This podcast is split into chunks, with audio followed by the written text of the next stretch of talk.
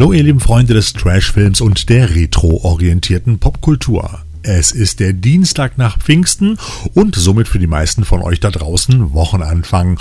Und auch ich habe mir und meiner Familie mal ein langes Wochenende gegönnt, weshalb die Wochenschau heute mal dienstags kommt. Und ich hoffe, ihr habt Verständnis dafür. Davon abgesehen habt ihr am Freitag ja noch eine extra Podcast-Folge bekommen. Ich gehe mal davon aus, dass ihr es in der Trashothek Podcast-Liste eh schon gesehen habt. Und wenn nicht, dann hier die Info, dass wir ein neues Podcast-Format ausprobiert haben, den sogenannten Trashotheken Talk, in dem wir immer wieder einen Gast zum gemütlichen Gespräch einladen. In der ersten Folge durften wir Regisseur, Podcaster und absoluten Filmfan Thilo Gose-Johann begrüßen. Hört einfach ruhig mal rein, wenn ihr es noch nicht getan habt, ist glaube ich ganz okay geworden. Doch jetzt haue ich euch ein paar exploitativ und retro geschwängerte Filmstoffe um die Ohren, denn das hier ist die Treasure Wochenschau Nummer 27 für die Kalenderwoche 22 vom 29. Mai bis zum 4. Juni 2023. Im Kino. Miles Morales kehrt für das nächste Kapitel der Spider-Verse-Saga zurück. Miles! Willst du hier raus? Oh, Gwen? Warte mal, es gibt eine Elitegruppe, der die besten Spider-Leute angehört? Oh ja? Wer ist der Neue? Das ist echt unglaublich. Das ist die Lobby. Miguel O'Hara. Das Ganze hier war seine Idee. Was muss man tun, um im Spider-Team dabei zu sein? Miles, der nun als Vollzeit-Spider-Man unterwegs ist, wird zusammen mit Gwen Stacy quer durch das Multiversum katapultiert, wo sie auf ein ganzes Team von Spideys, so hat man es früher zumindest mal gesagt, treffen, deren Aufgabe es ist, die Existenz des Multiversums zu schützen. Doch das ist einfacher gesagt als getan. Die vielen Helden geraten doch prompt aneinander, als sie abwägen, wie man mit einer nie dagewesenen neuen Bedrohung umgehen sollen. Viele Helden, viele Meinungen und vor allem Egos. Und so gerät nicht nur Miles persönliche Weltsicht aus den Fugen, sondern auch die des Multiversums. Miles, Spider-Man zu sein heißt Opfer zu bringen. Du hast die Wahl, eine Person zu retten oder alle Welten. Joaquin dos Santos, Camp Powers und Justin K. Thompson bringen den etwas anderen Spider-Man, Miles Morales, in diesem ganz besonders animierten Abenteuer auf die große Leinwand zurück. Mit seinem bahnbrechenden visuellen Stil begeisterte bereits der Vorgänger Spider-Man in New Universe weltweit und erhielt unzählige Preise, unter anderem den Oscar für den besten animierten Film. Und nach fünf Jahren Wartezeit steht jetzt endlich die Fortsetzung vor der Tür. Wir sind gespannt. Das ist meine Chance, mich zu beweisen. Jeder kann die Maske tragen. Aber wie du sie trägst, darauf kommt es an. Spider-Man Across the Universe startet ab dem 1. Juni in unseren Kinos. Auf Scheibe und im Stream. Bevor wir zu den Scheiben dieser Woche kommen, möchte ich euch noch einen Film ganz besonders ans Herz legen, den es seit dem Wochenende bereits bei Netflix im Stream gibt. Und das ist Peter Torwarts Blood and Gold. Zuerst nahmen sie ihm sein Land. Was ist die Begründung für deinen Vaterlandsverrat? Ich wollte diesen Krieg. Dann nahmen sie ihm seine Tochter. Ich habe meine Tochter seit der Geburt erst ein einziges Mal gesehen. Und zuletzt versuchten sie ihm sein Leben zu nehmen. Ich will ihn leben! Doch jetzt holt er sich alles zurück. Aber erst müssen wir ein paar Nazi-Schweine jagen. Während sich der Zweite Weltkrieg in den letzten Zügen befindet, gerät der deutsche Deserteur Heinrich, gespielt von Robert Maaßer, auf dem Weg zu seiner einzig überlebenden Tochter an einen SS-Trupp. Um sich bei der Suche nach einem geheimnisvollen jüdischen Goldschatz aber nicht mit ihm belasten zu müssen, hängen sie den Vaterlandsverräter am nächsten Baum einfach auf und fahren weiter. Und während Heinrich noch am Strick baumelt, wird er in letzter Sekunde von der Bäuerin Elsa, gespielt von Marie Hacke, gerettet. Warum hilfst du mir? Der SS hat mein Bruder. Guck ihn dir an, den Schwachkopf. Könnt ihr etwas Hilfe gebrauchen? In der Zwischenzeit ist der SS-Trupp angeführt von dem fanatischen SS-Anführer von Sternfeld, hier absolut irre gespielt von Alexander Scheer, in dem kleinen Örtchen Sonnenberg angekommen und beginnt sogleich mit der Suche nach dem Schatz. Sind wegen des Goldes hier. Wo ist das Gold? Gold? Wir gehen nicht ohne das Gold. Diesmal heißt es Deutsche gegen Deutsche. Doch der Ort birgt sein eigenes Geheimnis und die SS-Schergen haben nicht damit gerechnet, dass sowohl die Einwohner als auch der für tot gehaltene Deserteur samt seiner Retterin ihnen gehörig in die Suppe spucken. Wissen Sie, was die SS hier will? Was wird das hier? Sind wegen des Goldes hier. Gold? Sagen Sie mir jetzt, wo das Gold ist, oder ich fange an, Leute zu erschießen. Peter Torwarts erste Netflix-Produktion Blood Red Sky, die miese Vampire im Flugzeug loslässt, steht ganz weit oben in den Erfolgslisten bei Netflix. 110 Millionen Stunden wurde der Film allein in den ersten 30 Tagen geschaut und bei Netflix misst man auch immer nur die ersten 30 Tage, zumindest für die offiziellen Statistiken.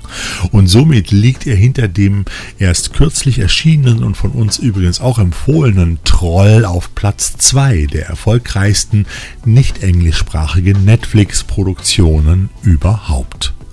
Da braucht man sich also nicht wundern, dass der Bang Boom Bang Regisseur bei Netflix für sein zweites Projekt nun, ich sag mal wohl, gewisse Freiheiten hatte.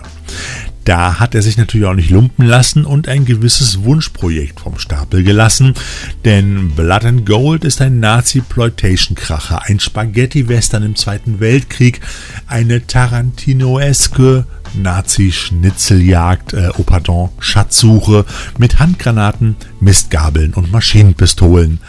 Alles in allem eine deutsche Genreproduktion, die man sich so aus deutschen Landen bisher eigentlich gar nicht vorstellen konnte und ohne das Zutun von Netflix wohl auch nie so entstanden wäre.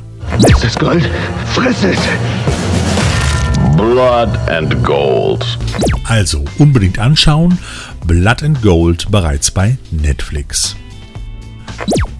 Space Cops, Tatort Demeter City. Mein Name ist Brogan, Lieutenant Brogan.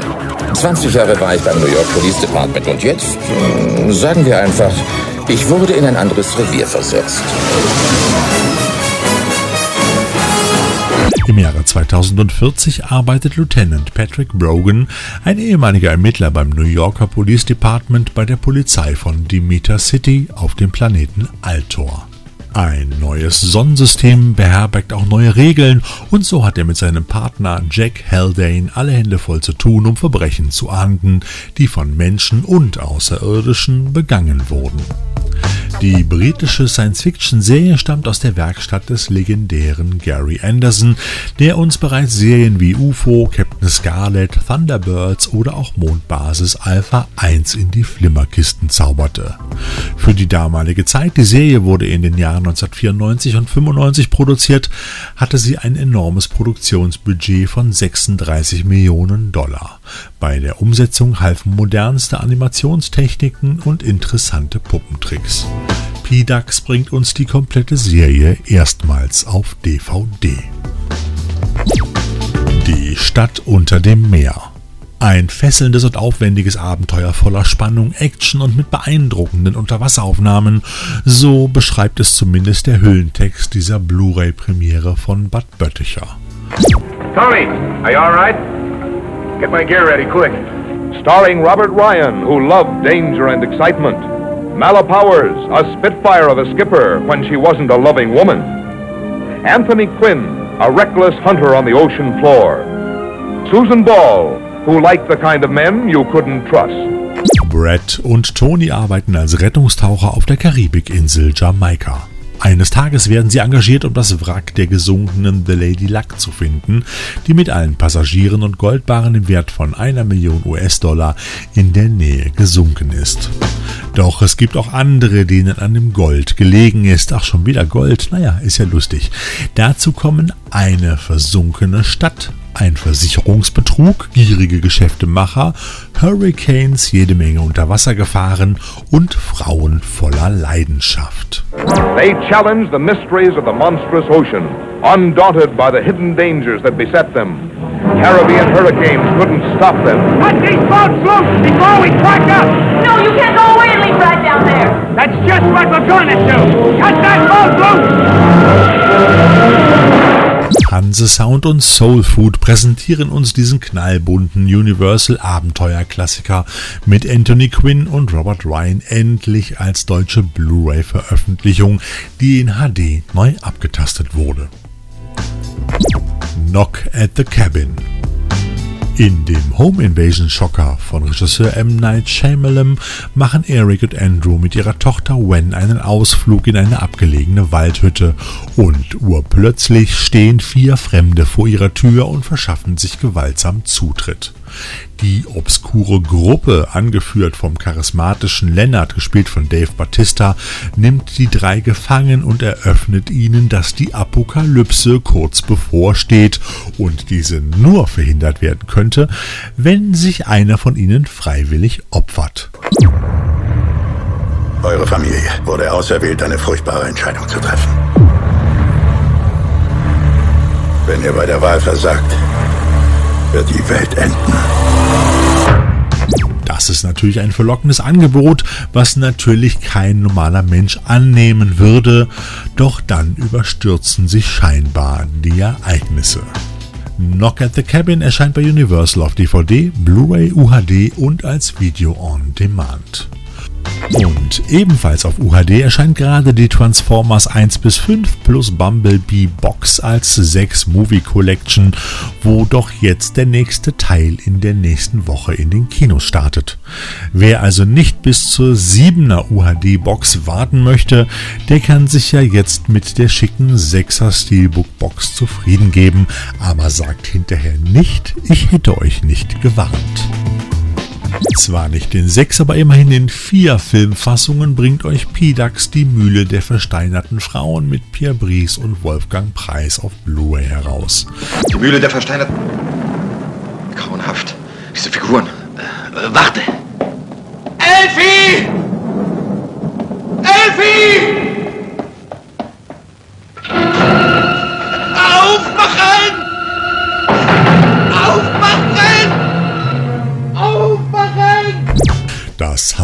Abendblatt bezeichnete die bunte Gruselmeer als mittelalterlichen Spuk in geheimnisvollen Farben.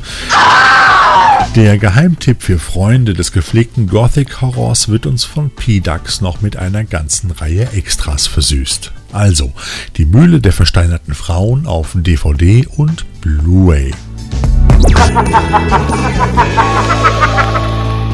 Comics. Comichändler eures Vertrauens sollte bereits Batman Die Festung im Regal stehen. Hollywood-Autor Gary Witter, der unter anderem die Drehbücher zu Rogue One oder auch The Book of Eli geschrieben hat, und Comiclegende Derek Robertson lassen Batman samt Verstärkung in der achtteiligen Comicserie, die übrigens von Panini Comics als Komplettband veröffentlicht wurde, in Supermans Festung der Einsamkeit einbrechen. Dazu kommt es, weil ein globaler Stromausfall die Erde in Finsternis versinken lässt. Zunächst muss Batman sein Zuhause, also Wayne Manor, gegen Einbrecher verteidigen und zusätzlich noch den Joker in Gotham City im Zaun halten. Und als dann auch noch Superman verschwunden ist, übernimmt Bruce die Führung der Superhelden im Kampf gegen den außerirdischen Feind, der für den ganzen Schlamassel verantwortlich ist.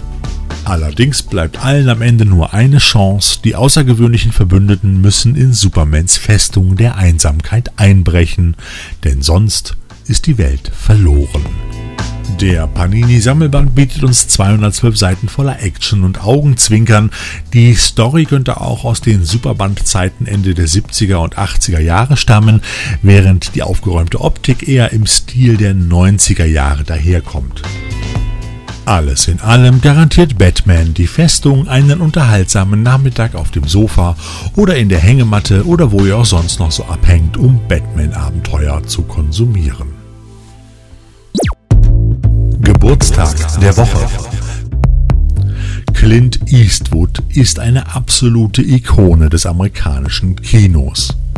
Ob als Schauspieler, Regisseur, Produzent, Komponist oder auch als Jazzmusiker, ja, ihr habt richtig gehört, hat er über Jahrzehnte hinweg eine beeindruckende Karriere gemacht, die bis heute Bestand hat. Mit seinem markanten Aussehen, seiner unglaublichen Leinwandpräsenz und seinem Talent für vielschichtige Charaktere hat sich Clint Eastwood als einer der einflussreichsten Persönlichkeiten der Filmindustrie etabliert. Die Anfänge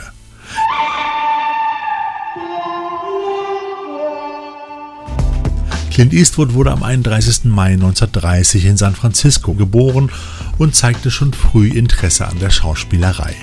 Während seiner Schulzeit trat er bereits in verschiedenen Theaterstücken auf und nach seinem Schulabschluss arbeitete er zunächst in verschiedenen Jobs, bevor er sein Glück in Hollywood versuchte. Sein Durchbruch als Schauspieler Nachdem er in mehreren Produktionen in kleinen Nebenrollen auftrat, darunter auch in Jack Arnolds Klassikern Die Rache des Ungeheuers und Tarantula, gelang ihm 1959 der Durchbruch als Schauspieler in der Western-Fernsehserie Rawhide. This is Clint Eastwood. In the next episode of Rawhide, Mr. Favor hires the doggonest little drover you ever saw played by guest star Shelley Berman. Hier spielte er zwischen 1959 und 1965 in 217 Folgen die Hauptrolle des Rhodey Yates. Die Serie war ein großer Erfolg und machte ihn bei einem breiteren Publikum bekannt. Die Ära der Italo-Western. Noch während seiner Zeit bei Rawhide begann Clint Eastwood 1964 eine erfolgreiche Zusammenarbeit mit dem italienischen Regisseur Sergio Leone. Die sogenannten Spaghetti-Western wie Für eine Handvoll Dollar aus dem Jahr 1964, Für ein paar Dollar mehr im Jahre 1965 und Zwei glorreiche Halunken aus dem Jahre 1966 machten ihn weltweit zum Star und sein Charakter als einsamer, wortkarger Revolverheld wurde zu seinem Markenzeichen. Leg den Revolver weg und zieh die Unterhose aus. Von allen Schweinen, die ich kenne, bist du die größte Drecksau. Du Mist und Verfluchter. Der nächste Ort ist 70 Meilen entfernt. Wenn du unterwegs nicht zu viel vor dich hinfluchst, schaffst du es. Clint als Dirty Harry und Actionheld.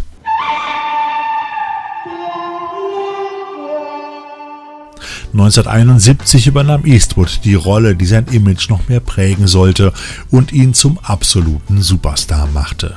Die des knallharten, aber gerechten Polizisten Harry Callahan in Dirty Harry. I know what you're thinking. Did he fire six shots or only five? Well, to tell you the truth, in all this excitement, I've kind of lost track myself.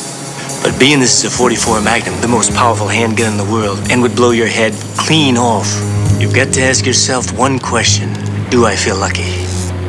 Well, do you, punk? Der Film entfachte 1971 eine gesellschaftliche Kontroverse über Reaktionismus im Film und man warf sowohl Eastwood als auch Regisseur Don Siegel Zynismus vor.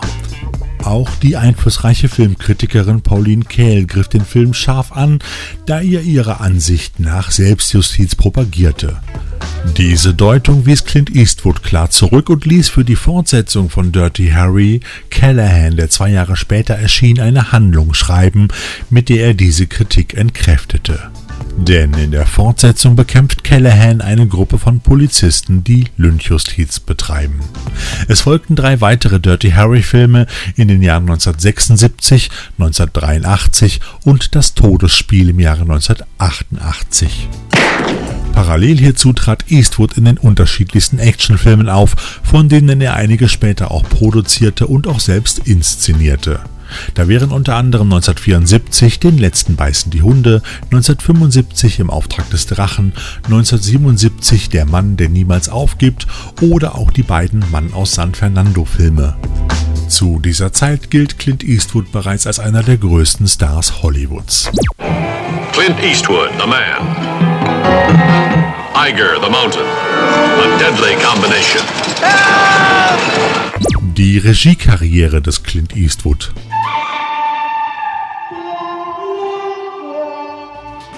Parallel zu seiner erfolgreichen Schauspielkarriere begann Clint Eastwood auch Regie zu führen. Bereits 1971 gab er sein Regiedebüt mit dem Thriller Play Misty for Me, in dem er selbst einen Radio-DJ spielt, der nach einem kurzen Intermezzo von einer irren Stalkerin bedroht wird. Der Film trägt im Deutschen den grandiosen Titel Sadistico Wunschkonzert für einen Toten. Spiel Misty für mich. Sadistico ein schockierender Film über die krankhafte tödliche Liebe einer Frau. Die Geschichte eines Mannes, dem eine Frau zum Verhängnis wurde. Die Geschichte einer Frau, die aus Liebe töten wollte. Spiel Misty für mich. Lass mich in Frieden. Spiel Misty für mich. Lass mich in Frieden. Spiel Misty für mich. Lass mich in Frieden. Spiel Misty für mich. Spiel Misty für mich. Eine Aufforderung zum Sterben. Es folgen Regiearbeiten wie Ein Fremder ohne Namen, Der Texaner, Honky Tonk Man oder auch Pale Rider. So entwickelte sich Clint Eastwood nach und nach nicht nur zum herausragenden, sondern zu einem der besten Regisseure Hollywoods. 1992 erhielt er für den Spätwestern erbarmungslos nicht nur den Oscar für die beste Regie, sondern auch für den besten Film. Das wiederholte er 2004 mit dem Film Million Dollar Baby noch einmal. So entstanden unter seiner Regie eine ganze Reihe von kleinen Meisterwerken. Dazu zählen unter anderem Bird, Weißer Jäger, Schwarzes Herz, Perfect World, Mystic River, Der fremde Sohn, Gran Torino, Sully oder auch The Mule. So zeichnen sich Eastwoods Spätwerke oft durch eine eindringliche Darstellung der menschlichen Natur, starke Charakterentwicklungen und eine unverwechselbare visuelle Ästhetik aus. Vor allem nimmt sich Eastwood Zeit beim Aufbau seiner Geschichten, die er auch immer selbst auswählt. Aus Trashothek-Sicht kann man sich als unterhaltsame Grenzgänger Firefox, Rookie der Anfänger, Space Cowboys oder auch Bloodwork ansehen. Aber selbst ein schwülstig kitschiger Roman wie Die Brücken am Fluss wird unter Eastwoods Regie zu einem unglaublich ergreifenden Liebesdrama. Äh, ich gestehe wirklich, das war 1995 der erste Film von und mit Clint Eastwood, den ich im Kino gesehen habe, in dem er niemanden erschossen hat und ich hatte wirklich Pippi in den Augen darf man gar nicht laut sagen. Ich weiß nicht, ob ich das kann. Was? Ein ganzes Leben in die Zeit von heute bis Freitag pressen. Ich sage das nur einmal. Komm mit mir. Das habe ich noch niemals vorher gesagt. Clint Eastwood. Diese Gewissheit hat man nur ein einziges Mal im Leben.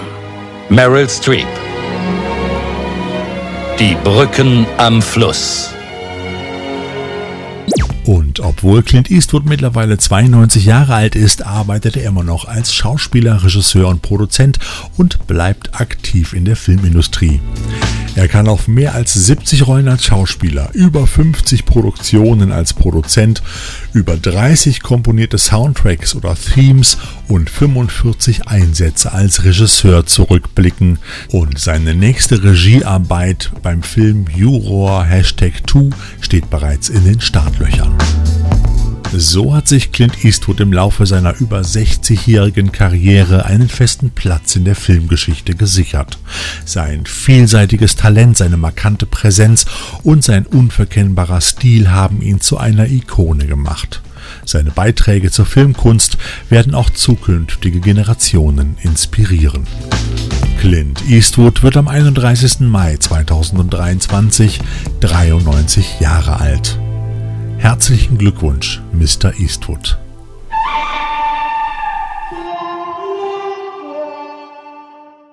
Und zu guter Letzt habe ich noch einen Termin für euch, nämlich am Samstag, den 3. Juni, findet in der Liederhalle Stuttgart die gemeinsame Schallplatten- und Filmbörse statt. Von 10 bis 16 Uhr könnt ihr im Kultur- und Kongresszentrum Liederhalle auf die Suche nach alten und neuen Schätzen gehen. Weitere Infos zu diesem Termin findet ihr wie immer in den Show Notes. Und das war's mal wieder mit der Trashothek Wochenschau, diesmal für die 22. Kalenderwoche in 2023. Und bevor meine Stimme gleich ganz weg ist, mache ich mal hier Schluss, sagt Tschüss und ich wünsche euch in jeder Hinsicht eine kurze Woche nach diesem geilen sonnigen Pfingstwochenende und natürlich wieder jede Menge Trash im Player. Euer Thorsten. Thank you.